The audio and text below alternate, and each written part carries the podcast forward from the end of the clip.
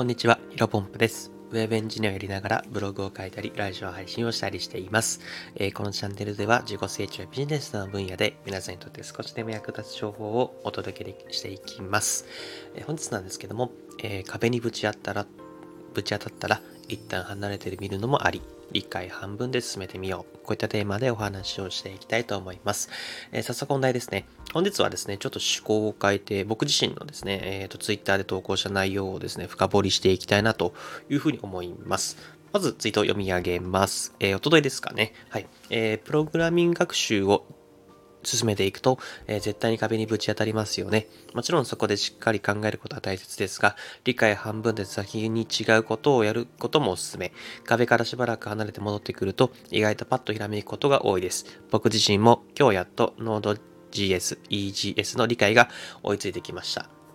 えーこういったツイートですね。うんと、まあ、僕はですね、あの、まだまだ駆け出し、えーと、駆け出しのですね、ウェブエンジニアなわけで、えー日々勉強、まあ、正確にはですね、研修をして今、受けています。まあ、その中でですね、Node.js というのがありましてね、まあそれに大苦戦していました。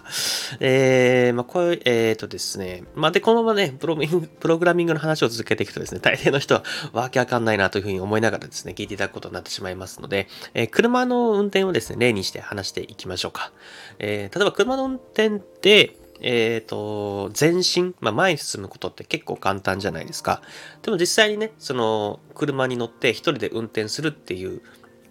えー行動、まあ、えっ、と、行動するってなった時には、えー例えば交差点は右に左に曲がらないといけないし、バックをして、まあ、駐車をできるようにならないと、まあ、一人前とは言え、決して言えないですよね。あの、前進しただけじゃ、あの、最終的には車どこにも止められないので、はい。で、まあ、プログラミングも全く一緒ですね。プログラミングの中にはですね、まあ、車のようにまっすぐ進んだりとか、右に曲がったりとか、バックしてとか、えーバックして駐車したりとか、いろんな技術があると。で、その中でも、まあ、僕はその Node.js、えっ、と、まあ、その、今の話で例えるとですね、えー車のバックで、バックで駐車するというのがどうしてもね、もうわかんないかったんですよね。で、多分車の運転されたことある人だと絶対感じていただけると思うんですけど、車の前進って結構簡単ですけど、バックって結構難しいじゃないですか。えっ、と、具体的にもっと言うと、駐車するときって、あの、なんか、ハンドル、なんかどっちに切ればどっちに曲がるかって最初わかんなくなかったですか？僕はもう最初わかんなすぎて、え、これ、どっちに曲がるんだみたいな。しかもどれぐらいなんか、なんだろうな、曲がるかわからないから、結構壁にぶつかりそうとか、隣の車に当たりそうみたいな感じで、あの、本当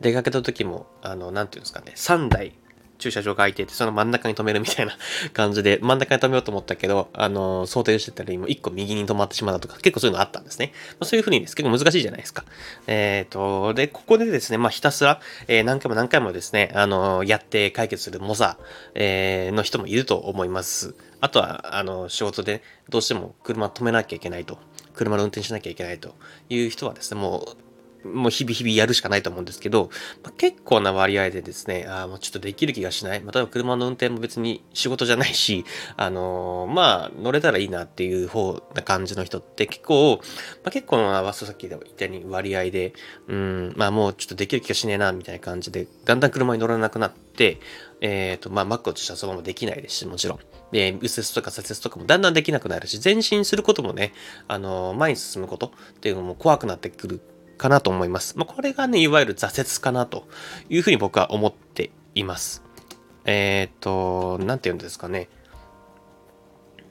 うーんと、まあ、今回はね、車の例で例えましたけど、まあ、皆さん、まあ、僕も含めてですね、皆さん生活をしていてですね、仕事でもスポーツも、まあ、何でもいいんですけど、きっとね、壁にぶち当たること、えー何か壁にぶち当たって、もうわけわかんないってなって、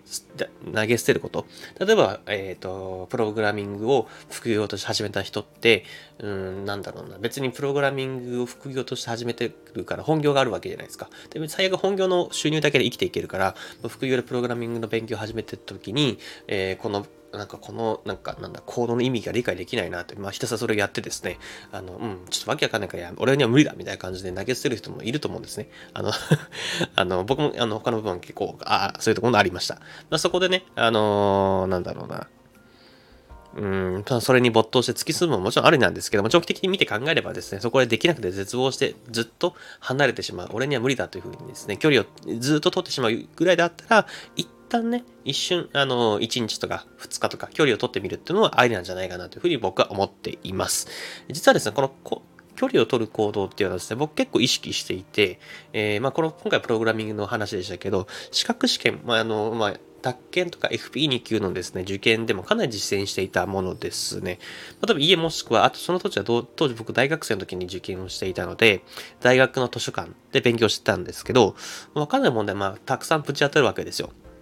まあ、そのぶち当たった時には一旦休憩、あの、ご飯で食べたりとか、えっ、ー、と、トイレ行ったりとか、席移動したりとかしてました。で、そのままね、えー、ちょっとパッとその距離を離れることによって、頭がリセットされた感じになるんですよね。で、そのまま解決することもあったんですけど、まあ、わからないことままの、わからないことのままのことも多かったんで、えっ、ー、と、まあ、そしたらね、その日はね、その分野にはね、あの、触れないように、えー、していました。意外とね、なの人間の脳って、うん、しっかりできていて、、後々なんか点と点が線で繋がるような感じ、うん、になってんじゃないかなと思います。うん、なんだろうな。例えば、えっ、ー、と、それこそ大学の勉、大学で図書館でやった後に、帰り道とか歩いてたりとかすると、あれ？あれってこういうことか？みたいな。あとはシャワー浴びてる時も、あ実あれもしかしたらこれ、こういうことだから、あとでもう一回テキスト見てみようみたいな感じでひらめいてですね。で、そのままもう一回テキスト見ると、あ、なるほどなって思うことは結構多かったんですね。でね、あのーうん、結構逆に切羽詰まって考え込みすぎるとイライラもするし、こんなことも理解できれば私なんてダメなんだ、みたいな感じで気分も落ち込んでしまうものだと思いますね。うん、ぜひね、あのー、今回、えっ、ー、と、聞いてくださってくださ方はですね、あのー、僕の放送、まあ、いつも聞いてくださってる方はですね、何かしらにチャレンジしている人も多いはずです。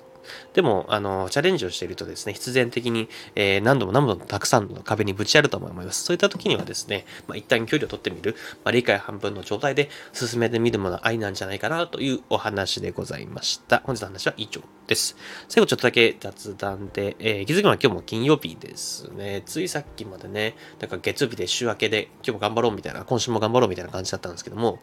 気づいたら1週間も終わりとうん、こういう風にですね、月に日流れていくのが早いかなというふうに思っています。でね、僕、毎週金曜日は、えー、プログラミングの勉強はですね、一旦お休みをしていて、えっ、ー、と、いつも、あの、明日土曜日にメンバーシップの放送を更新しておりますので、えっ、ー、と、この通常回、もちろん全力でやってますけども、えー、メンバーシップの方はですね、ちょっと量が話す量が多くしています。ですので、その台本を作るのと、えっ、ー、とですね、土曜日にブログを1日一本更新をしているので、えブログの台本を作成しようかなというふうに思ってます。こういうふうに、あの、僕結構プログラミングもやってるんですけど、なんか一旦、一日ね、あのー、なんか休、休館日じゃないですけど、一日ぐらい離れるのいいですね。ちょっと頭がスッキリしてですね、また土日、えー、プログラミングの勉強も頑張れるかなというふうに思ってますので、まあ、引き続きですね、ブログ、プログラミング、あとはこういうふうなラジオ配信ですね、頑張っていきたいなというふうに思っております。それではですね、本日も新しい時代コツコツ歩んでいきましょう。お疲れ様です。You